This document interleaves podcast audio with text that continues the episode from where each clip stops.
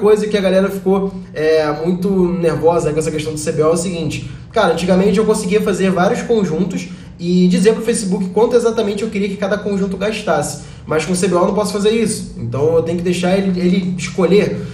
É, tem que deixar de escolher, porque o CBO vai ser obrigatório, mas você consegue também estipular alguns mínimos e máximos ali é, do, da sua campanha, tá? Como que você faz isso? Dentro da campanha, tá? Tem a campanha do Facebook, dentro dela tem os conjuntos de anúncios. Em cada conjunto você consegue estipular mínimos e máximos. O que isso quer dizer? Você consegue dizer para o Facebook quanto você quer gastar no mínimo e quanto você quer gastar no máximo por dia em cada conjunto de anúncios. Como se não fosse CBO. Vamos supor que você tem uma campanha que o orçamento dela é 50 reais por dia e você tem cinco conjuntos de anúncio. Se não fosse CBO, você colocaria 10 reais por dia em cada conjunto, certo? Com o CBO, você coloca o orçamento de 50 reais e deixa ele distribuir entre os conjuntos da forma como ele achar melhor.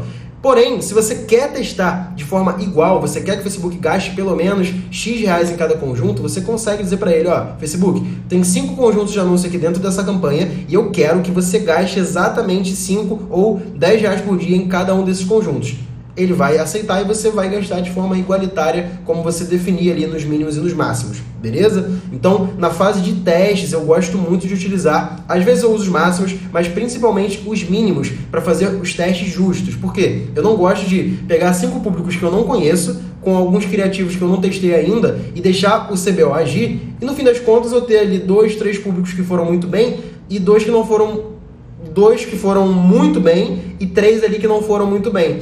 Por quê?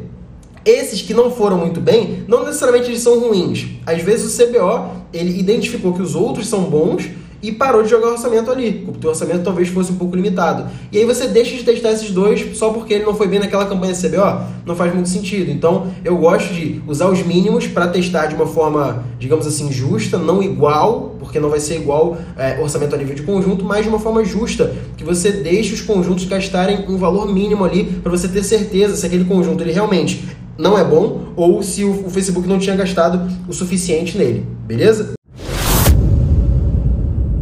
Se você ouviu esse podcast até aqui, provavelmente você tirou algum proveito desse conteúdo e eu fico extremamente feliz com isso. Não deixa de me seguir aqui no Spotify e também de compartilhar esse podcast com seus amigos, tá? Me segue lá no Instagram, arroba Mago do Marketing, e manda uma mensagem para mim pra gente trocar uma ideia e eu entender como esse conteúdo tá te ajudando e como eu posso te ajudar cada vez mais. Bora fazer mágica nesses ads e botar dinheiro no bolso. Tamo junto, até a próxima.